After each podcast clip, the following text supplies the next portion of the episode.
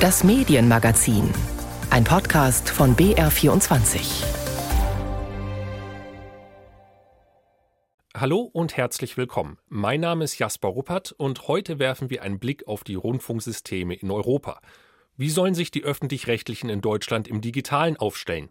Darüber spreche ich mit Leonard Dobusch. Er ist unter anderem Mitglied des ZDF-Fernsehrats. Wir nehmen Großbritannien in den Fokus. Dort ist die BBC zum Spielball der Politik geworden. Und wir blicken nach Polen. Dort wurde zunächst der öffentlich-rechtliche Rundfunk und anschließend auch der Privatfunk zur Zielscheibe der Peace-Regierung. Zunächst geht es aber um das Aufsichtsgremium des Bayerischen Rundfunks, den Rundfunkrat. Ein unabhängiges Gremium besetzt mit Vertretern verschiedener gesellschaftlicher Gruppen. Als dessen Vorsitzender gewählt ist Lorenz Wolf, Prälat Lorenz Wolf. Sein Name taucht im vor kurzem veröffentlichten und vom Erzbistum München und Freising in Auftrag gegebenen Missbrauchsgutachten über 600 Mal auf. Die Gutachter kritisieren darin unter anderem Wolfs Handeln als Kirchenrichter. Ihrer Ansicht nach stand für ihn der Schutz der Institution über dem Schutz der Schutzlosen. Diese Woche mehrten sich daher die Rücktrittsforderungen an Wolf. Am Donnerstag gab er bekannt, dass er seine Ämter ruhen lässt, darunter auch das des Rundfunkratsvorsitzenden. Jean-Marie Magro über den Fall Lorenz Wolf und die Reaktionen. Schon bald nach Veröffentlichung des Missbrauchsgutachtens forderten erste Mitglieder des BR-Rundfunkrats den sofortigen Rücktritt des Vorsitzenden. Aber bis Donnerstag fehlte noch Klarheit. Für die sorgte dann Kardinal Reinhard Marx während einer Pressekonferenz. Prälat Wolf, der als Offizial im Gutachten stark kritisiert wird, habe ich geschrieben. Er hat mir mitgeteilt, dass er alle seine Ämter und Aufgaben ruhen lassen will. Damit bin ich einverstanden. Er will zu gegebener Zeit Stellung nehmen. Alle Ämter eingeschlossen dem des Rundfunkratsvorsitzenden des Bayerischen Rundfunks. Zur Erklärung, der BR Rundfunkrat ist ein unabhängiges Gremium, zusammengesetzt aus 50 Personen, die verschiedene Gruppen der Gesellschaft repräsentieren. Politiker sind dabei, Kirchenmenschen, Gewerkschafterinnen, Jugend- und Behindertenbeauftragte und viele mehr. Der Rundfunkrat widmet sich unter anderem den Beschwerden der Menschen, die das Programm des BR hören, sehen und lesen. Er hat aber keinen direkten Einfluss auf das Programm, sondern kritisiert es gegebenenfalls. Deshalb äußert sich der Bayerische Rundfunk auch nicht zur Causa Lorenz Wolf. In einer Stellungnahme des BR heißt es, Zitat, der Rundfunkrat ist eines der gesetzlichen Aufsichtsgremien des BR, den Vorsitzenden wählen die Mitglieder aus ihrer Mitte. Die Besetzung dieses Amtes wird also nicht vom BR oder seiner Geschäftsleitung bestimmt, sondern aus dem Gremium heraus. Wir respektieren die Gremienhoheit. Zitat Ende. Lorenz Wolf selbst bezog jedoch Stellung. Auf unsere Nachfrage hin bestätigte er, dass er sein Amt ruhen lässt und die Geschäftsführung bis auf weiteres an seinen Stellvertreter Godehard Ruppert übergibt. Wolf schreibt weiter, dass es sich bei dem Gutachten der Kanzlei Westphal Spilker-Wastel nicht um ein Urteil, sondern um Verdachtsäußerungen der Gutachter unter Vorbehalt handele. Eine Aussage, die Rundfunkratsmitglied Sanne Kurz, Landtagsabgeordnete von Bündnis 90 Die Grünen, nicht stehen lassen will. Sie zitiert aus dem Gutachten. Lorenz Wolf habe sich in seiner Reaktion nicht inhaltlich mit dem ihm ausdrücklich als vorläufig mitgeteilten Feststellungen und Bewertungen auseinandergesetzt. Er habe nicht dargelegt, dass die geschilderten Umstände unwahr seien oder sich irgendwie anders zugetragen hätten. Kurz fordert den Rücktritt des Prälaten Wolf. Damit ist sie nicht allein. Vor allem die FDP in Bayern und deren Mitglied BR Rundfunkrat Helmut Markwort geben sich nicht damit zufrieden, dass Wolf sein Amt ruhen lassen will. Wir haben ja den Rücktritt gefordert. Und wenn er seine Ämter ruhen lässt, kann er jeden Tag sagen, ich habe mich ausgeruht und komme jetzt wieder. Ich glaube, er ist nicht qualifiziert, der Oberaufseher des Bayerischen Rundfunks zu sein. Markwort ist Gründer und Mitherausgeber des Magazins Focus und hält Beteiligungen an Privatradiosendern wie Antenne Bayern und Radio Gong. Er wünscht sich eine der beiden folgenden Möglichkeiten. Entweder wählt der Rundfunkrat Lorenz Wolf ab dafür ist eine Zweidrittelmehrheit notwendig, oder aber die katholische Kirche zieht ihn zurück. Aus seiner Sicht die elegantere Lösung. Ich denke, der Prälat Wolf hat sich durch sein jahrelanges Verhalten disqualifiziert für einen Posten, in dem es um Transparenz, um Aufklärung, um Wahrheit und, und um den Schutz von Minderheiten geht. So sieht das auch die grüne Sanne Kurz. Lorenz Wolf sagt, sie habe noch vor Veröffentlichung des Gutachtens verhindern wollen, dass Vorwürfe gegen ihn erhoben werden. Und das, obwohl seine eigene Diözese dieses in Auftrag gegeben hat. Lorenz Wolf ist übrigens auch der Einzige, der sich mit gleich zwei Anwälten dagegen gewehrt hat, was hier in dem Gutachten geschildert wird. Und das finde ich schon einen unglaublichen Vorgang, zumal das Gutachten ja von seinem eigenen Dienstherrn beauftragt wurde. Allerdings scheinen in dem Gremium noch lange nicht alle festgelegt. CSU-Vertreter wie Staatskanzleichef Florian Herrmann oder der Fraktionsvorsitzende im Landtag Thomas Kreuzer wollten sich gegenüber dem BR vor einer Stellungnahme Wolfs nicht äußern. Anderen, wie Matthias Fack vom Bayerischen Jugendring, kommt die Rücktrittsforderung zu schnell. Ich fordere ausdrücklich keinen Rücktritt des Rundfunkratsvorsitzenden Dr. Wolf. Ich finde, wir müssen die Debatte erst führen und nicht bereits öffentlich vorher Urteile fällen. Und der Ort für diese Debatte ist der Rundfunkrat. Fack ist als Vertreter des bayerischen Jugendrings sehr daran gelegen, dass das Thema Missbrauch gegen Kinder breit diskutiert und aufgearbeitet wird. Dennoch sagt er, ich habe den Rundfunkratsvorsitzenden Dr. Wolf immer als jemanden erlebt, der Dinge nicht einfach wegmoderiert, sondern die unterschiedlichen Perspektiven zusammenführen will. Und jetzt müssen wir alle miteinander reden, wie sich's gehört. Am kommenden Donnerstag tagt der Rundfunkrat. Darin soll über das weitere Vorgehen im Fall Wolf beraten werden. Ein Punkt, der davor für viel Empörung gesorgt hatte, ist zumindest schon mal von der Tagesordnung verschwunden, nämlich der der Berufung von Lorenz Wolf in den Verwaltungsrat.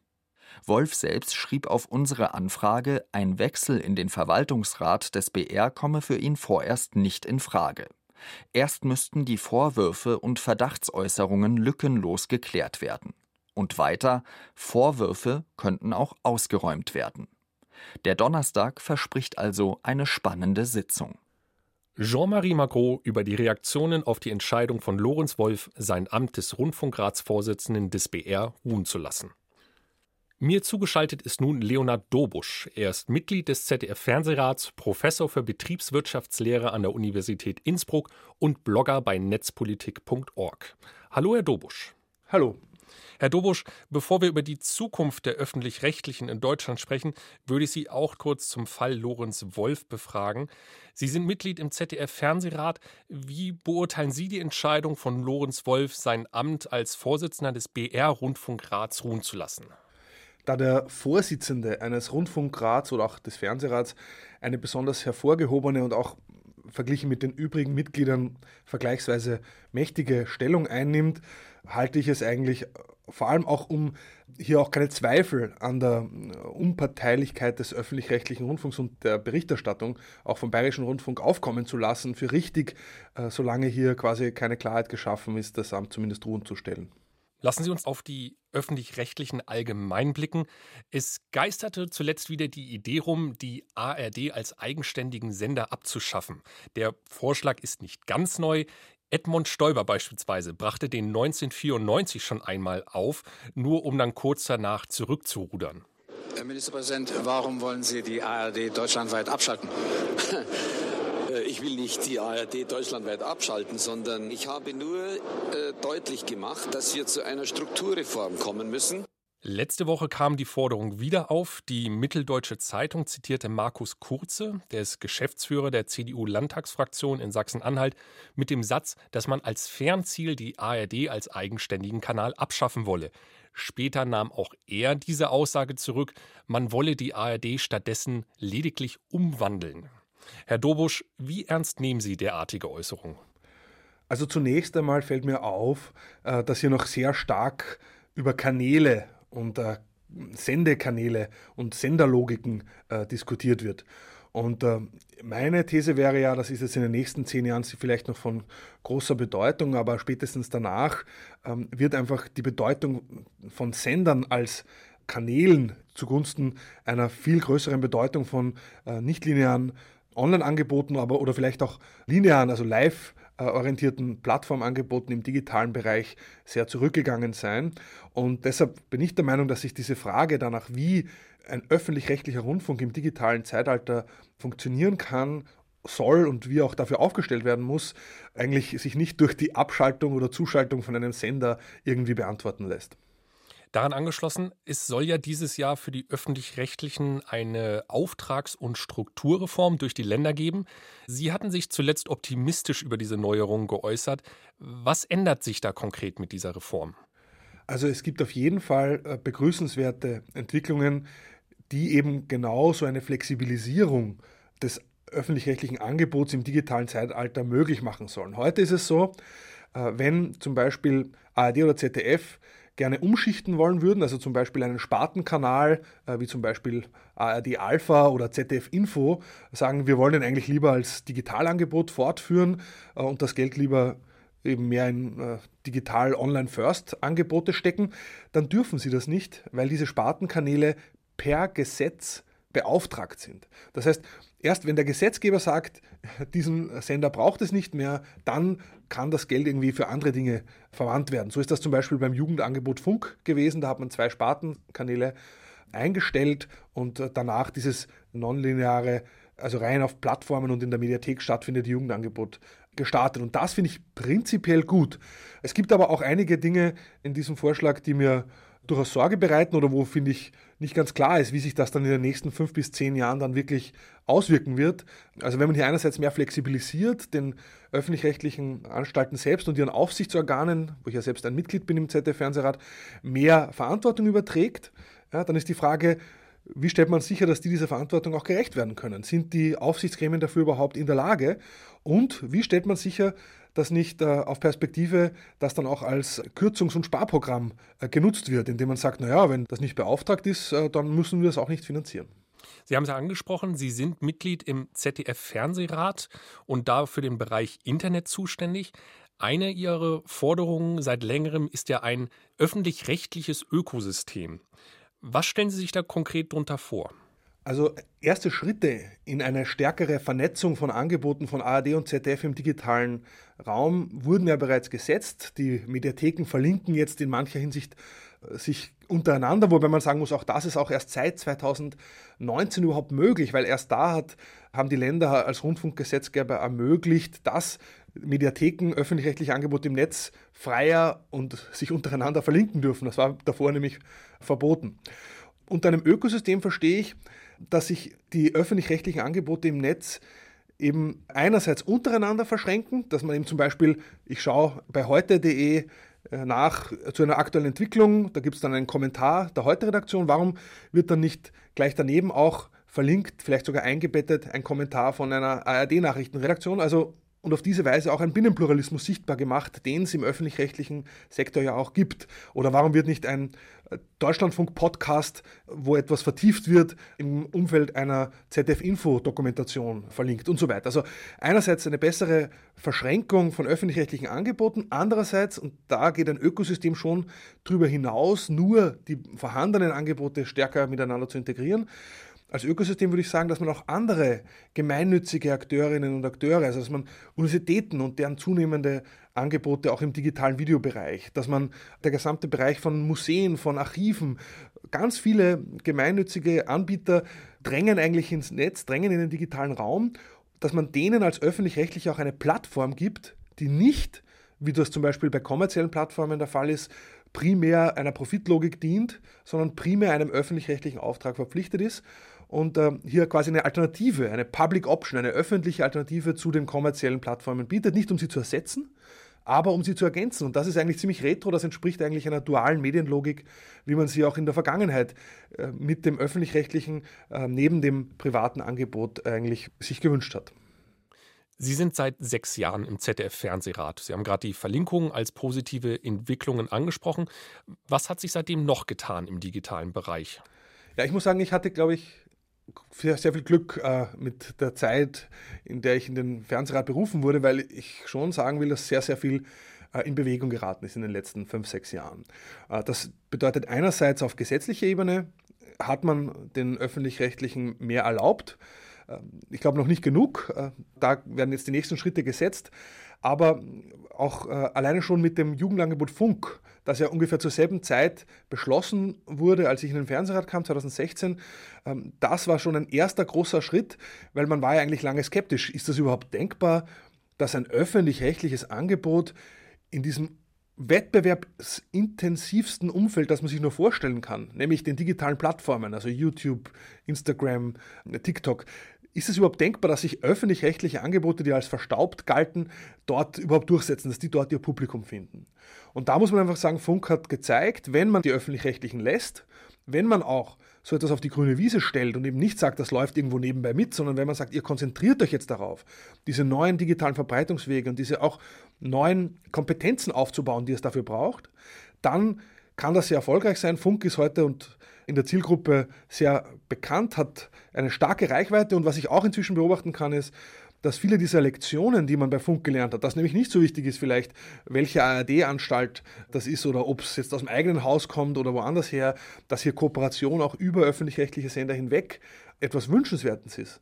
Weil das ist bei Funk ja genau passiert. Das ist ja ein Gemeinschaftsprojekt von ARD und ZDF, dass das mehr und mehr auch jetzt dieses Wissen, dieser Erfahrungsschatz, dass der mehr und mehr in die äh, anderen Bereiche der öffentlich-rechtlichen hinein diffundiert und ähm, dass vieles, was da jetzt an neuen Digitalangeboten, die jetzt rechtlich endlich möglich sind, durchaus auch hier Lektionen aufgreift, die man da von Funk mitgenommen hat. Sagt Leonard Dobusch. Er ist Mitglied des ZDF-Fernsehrats, Professor für Betriebswirtschaftslehre an der Universität Innsbruck und Blogger bei netzpolitik.org. Vielen Dank, Herr Dobusch. Ich danke.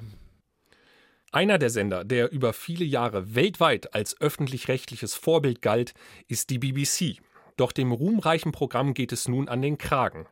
Inmitten des Ärgers um Lockdown-Partys und Rücktrittsforderungen gegen Premier Boris Johnson verkündete dessen Kulturministerin Nadine Dorris, die Beitragsgebühren für die BBC zu streichen und staatliche Subventionen einzufrieren. Die Opposition wirft der Regierung vor, nur von selbstgemachten Krisen ablenken zu wollen. Aber das ist nicht das einzige Problem an dem Vorhaben. Warum Doris mit ihrer Ankündigung ihre Kompetenzen überschritten hat, wie es für die BBC weitergeht und warum der Sender überhaupt zum Spielball der Politik werden konnte, das erklärt unsere Korrespondentin Imke Köhler.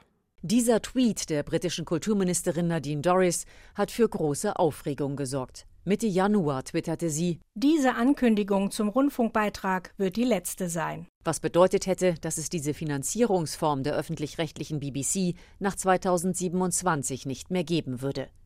Wiederholt hat Dorius diese Aussage so nicht mehr und das wohl aus gutem Grund. Denn mit diesem Vorgehen hat sie klar ihre Kompetenzen überschritten, sagt die Medienhistorikerin und BBC-Expertin Professor Jean Seaton von der Westminster University. She had no right to do it. Sie hatte kein Recht, das zu tun. Das war ein schamloser Versuch, vor den Problemen des Premiers abzulenken.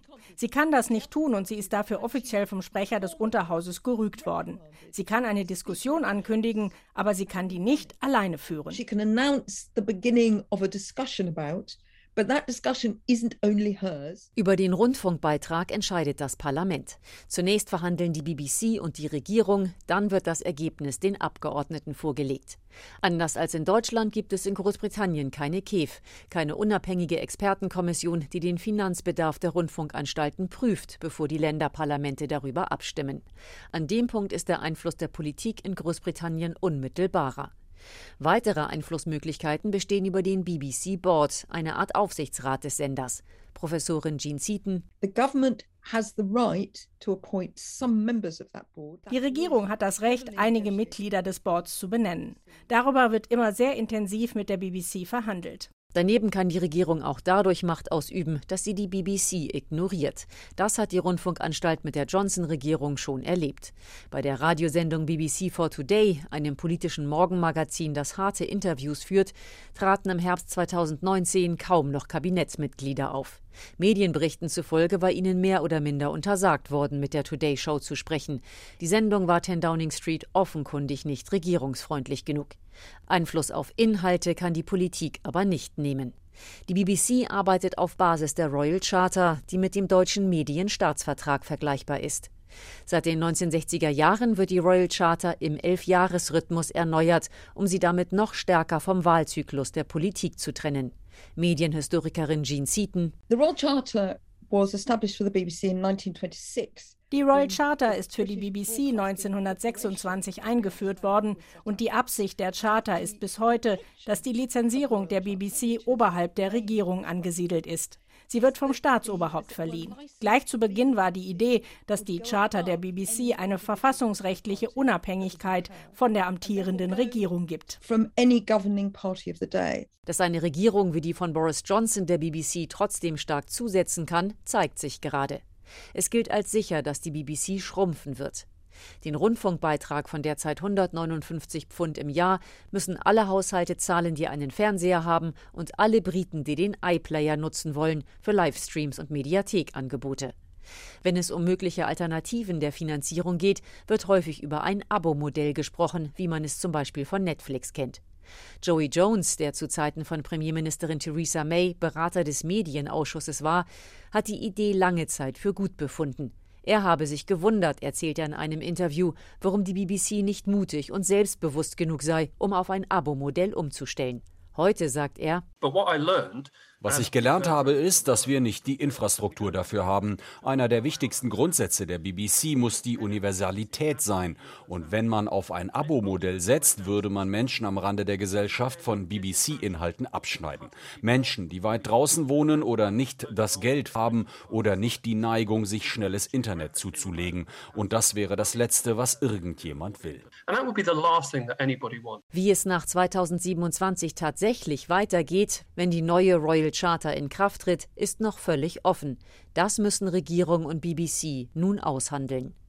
Imke Köhler über die Pläne der Johnson-Regierung, die Beitragsgebühren für die BBC zu streichen. In einem anderen Land in Europa kann man bereits gut beobachten, was es heißt, wenn die Regierung die Medienlandschaft für ihre Zwecke umbauen will.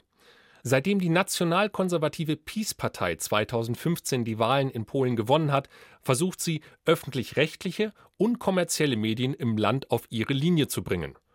Kritische Berichterstattung scheint im Demokratieverständnis der Partei wenig Platz zu haben, und so versuchte sie zuletzt per Gesetz, den US-Fernsehsender TVN zu zerschlagen.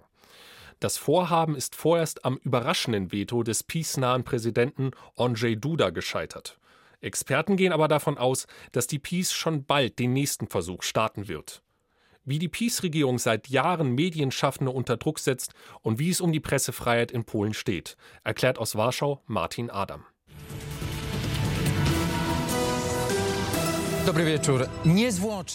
Und sie senden doch die Abendnachrichten Fakte im polnischen Fernsehsender TVN24. Dabei hatte die Führung der Regierungspartei PiS mutmaßlich ganz andere Pläne. Im Juli vergangenen Jahres wollte sie per Gesetz regeln, dass Lizenzen für Radio und Fernsehen in Polen nur noch an Unternehmen vergeben werden, wenn deren Mehrheitseigner im europäischen Wirtschaftsraum sitzen. TVN aber gehört dem US-Konzern Discovery. Offiziell ging es der Peace nicht um TVN, sondern um den Kampf gegen Falschnachrichten. Nehmen wir die hypothetische Situation, dass ein großer russischer Energiekonzern eine Tochter auf Zypern gründet und dann prinzipiell das Recht hat, ein Medium in Polen zu besitzen, einen Sender zu kaufen und hier eine polnische Variante von Russia Today aufzubauen. Damit kann der polnische Staat nicht einverstanden sein.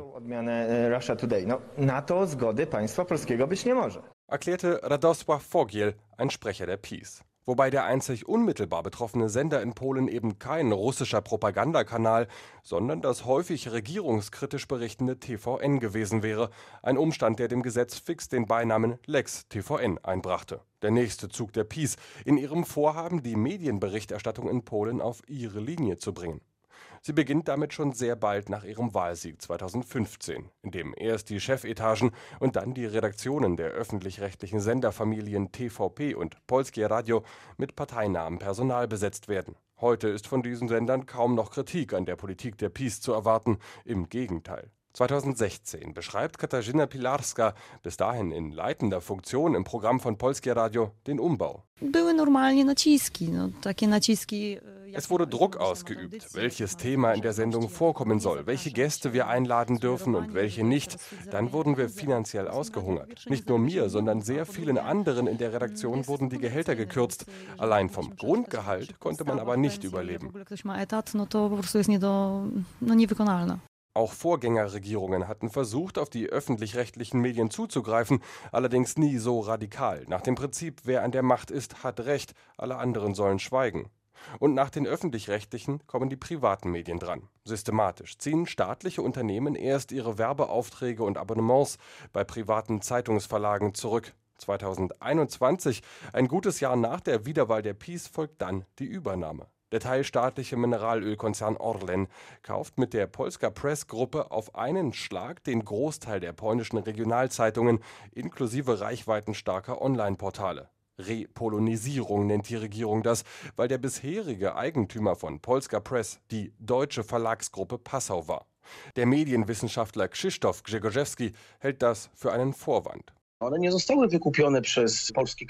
Die Medien wurden nicht durch polnisches Privatkapital gekauft, sondern durch einen Strohmann, einen von den mächtigen aufgebauten Oligarchen, der in der Vergangenheit selbst Peace-Politiker war. Gemeint ist der Vorstand des Orlen-Konzerns Daniel Obajtek, der als Zögling von Peace-Chef Kaczynski gilt. Obajtek peitscht den Kauf von Polska Press erst gegen ein Kartellgericht durch und lässt dann fast alle ChefredakteurInnen feuern. Polen ist im Pressefreiheitsranking von Reporter ohne Grenzen bereits mehrere Plätze abgerutscht, als die Peace im Sommer 2021 die Lex TVN ins Parlament einbringt. Aber es gelingt ihr nicht, das Vorhaben ohne weiteres durchzubekommen. Es gibt Protest aus Washington, immerhin ist Discovery ein US-Konzern. In Umfragen sprechen sich viele Polinnen und Polen gegen das Gesetz aus und im September lehnt die zweite Parlamentskammer, der von der Opposition dominierte Senat, das Gesetz ab. Es versandet, bis die Peace es im Dezember plötzlich wieder einbringt und im Eilverfahren durchdrückt. Senatspräsident Tomasz Grodzki von der oppositionellen PO ist offenkundig schockiert. Wir haben auf die Gefahren hingewiesen. Die Entscheidung des Senats fußte auf der Überzeugung, dass freie Medien ein Fundament der demokratischen Gesellschaft sind. Medien in der Hand der Regierung, Propagandasprachrohre sind eine Sackgasse. Und zusätzlich machen wir damit auch noch die Front mit Amerika auf, was ich überhaupt nicht verstehe. Aufhalten kann das Gesetz jetzt nur noch der polnische Präsident mittels Veto. Und er tut es. Ende Dezember legt Andrzej Duda sein Veto ein, schickt das Gesetz nochmal zurück ins Parlament mit dem Hinweis, Zitat, ohne Eile eine bessere Lösung zu finden. Allerdings weniger aus Sorge um die Pressefreiheit als um internationale Abkommen. Wenn wir Verträge nicht einhalten, werden auch andere ihre Vereinbarungen mit uns nicht einhalten. Wenn wir sie einhalten, können wir sagen, wir sind ein solider, ehrenhafter Staat. Dass der polnische Staat ab jetzt auch ehrenhaft mit der Pressefreiheit umgehen wird, daran haben BeobachterInnen allerdings große Zweifel. Medienwissenschaftler Krzysztof Grzegorzewski geht eher von einer kurzen Atempause aus. Zweifelsohne wird das Gesetz zurückkommen. Wir wissen natürlich nicht, in welcher Form und was genau die Regierenden vorhaben. Ich würde sagen, dank der verantwortungsbewussten Entscheidung des Präsidenten, die ich nach sechs Jahren seiner Präsidentschaft nicht von ihm erwartet hätte, ist es zwar gelungen, einen sehr gefährlichen Schlag zu vermeiden, aber ich bin sicher, dass diese fixe Idee der Regierenden bestimmt noch weiter Probleme für die freien Medien mit sich bringt. Nicht zu vergessen, warnt Grzegorzewski, was für eine enorme Kraftanstrengung es eine zukünftige Regierung nach der Peace kosten werde, all die Eingriffe ins Mediensystem zu korrigieren wenn überhaupt der Wille dazu da ist. Martin Adam über den Stand der Pressefreiheit in Polen. Damit sind wir am Ende dieser Ausgabe des Medienmagazins. Mein Name ist Jasper Ruppert. Bis zum nächsten Mal.